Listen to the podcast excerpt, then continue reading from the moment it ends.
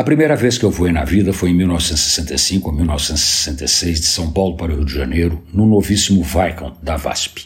A volta foi num Eletra da Varig. Foi uma viagem fantástica feita com meus primos. Ficamos no apartamento de tia Anitta, no Flamengo, e de lá saíamos para descobrir o mundão que era o Rio de Janeiro para cinco adolescentes na casa dos 14 ou 15 anos. Depois dessa experiência, voei em aviões os mais comuns e os mais bizarros, como um Fokker no qual voamos de Cusco para Lima, que tinha as turbinas na parte de cima das asas. Também voei de Samurai, mas em cima da floresta amazônica, o que pouca gente fez. Fui para o projeto Rondon num C-47 prefixo PP foi e deixou meu amigo Cláudio Pimentel bastante preocupado. O C-47 era a versão militar do famoso Douglas DC-3, um dos melhores aviões de todos os tempos.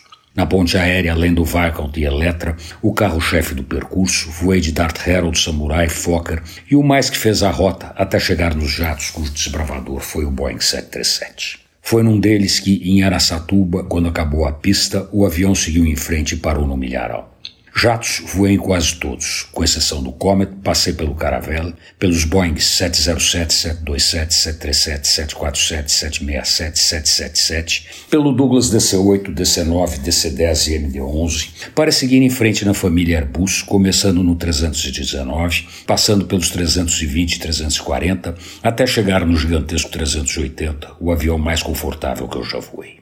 Voei também nos nossos Embraer, desde o Bandeirantes até o 195, com um voo muito especial por cima da Amazônia num Embraer 145. Para terminar, também experimentei aviões de pequeno porte, a hélice e a jato. Voar é bom, faz bem e eu gosto. Antônio Penteado Mendonça para a Rádio Dourado e crônicasdacidade.com.br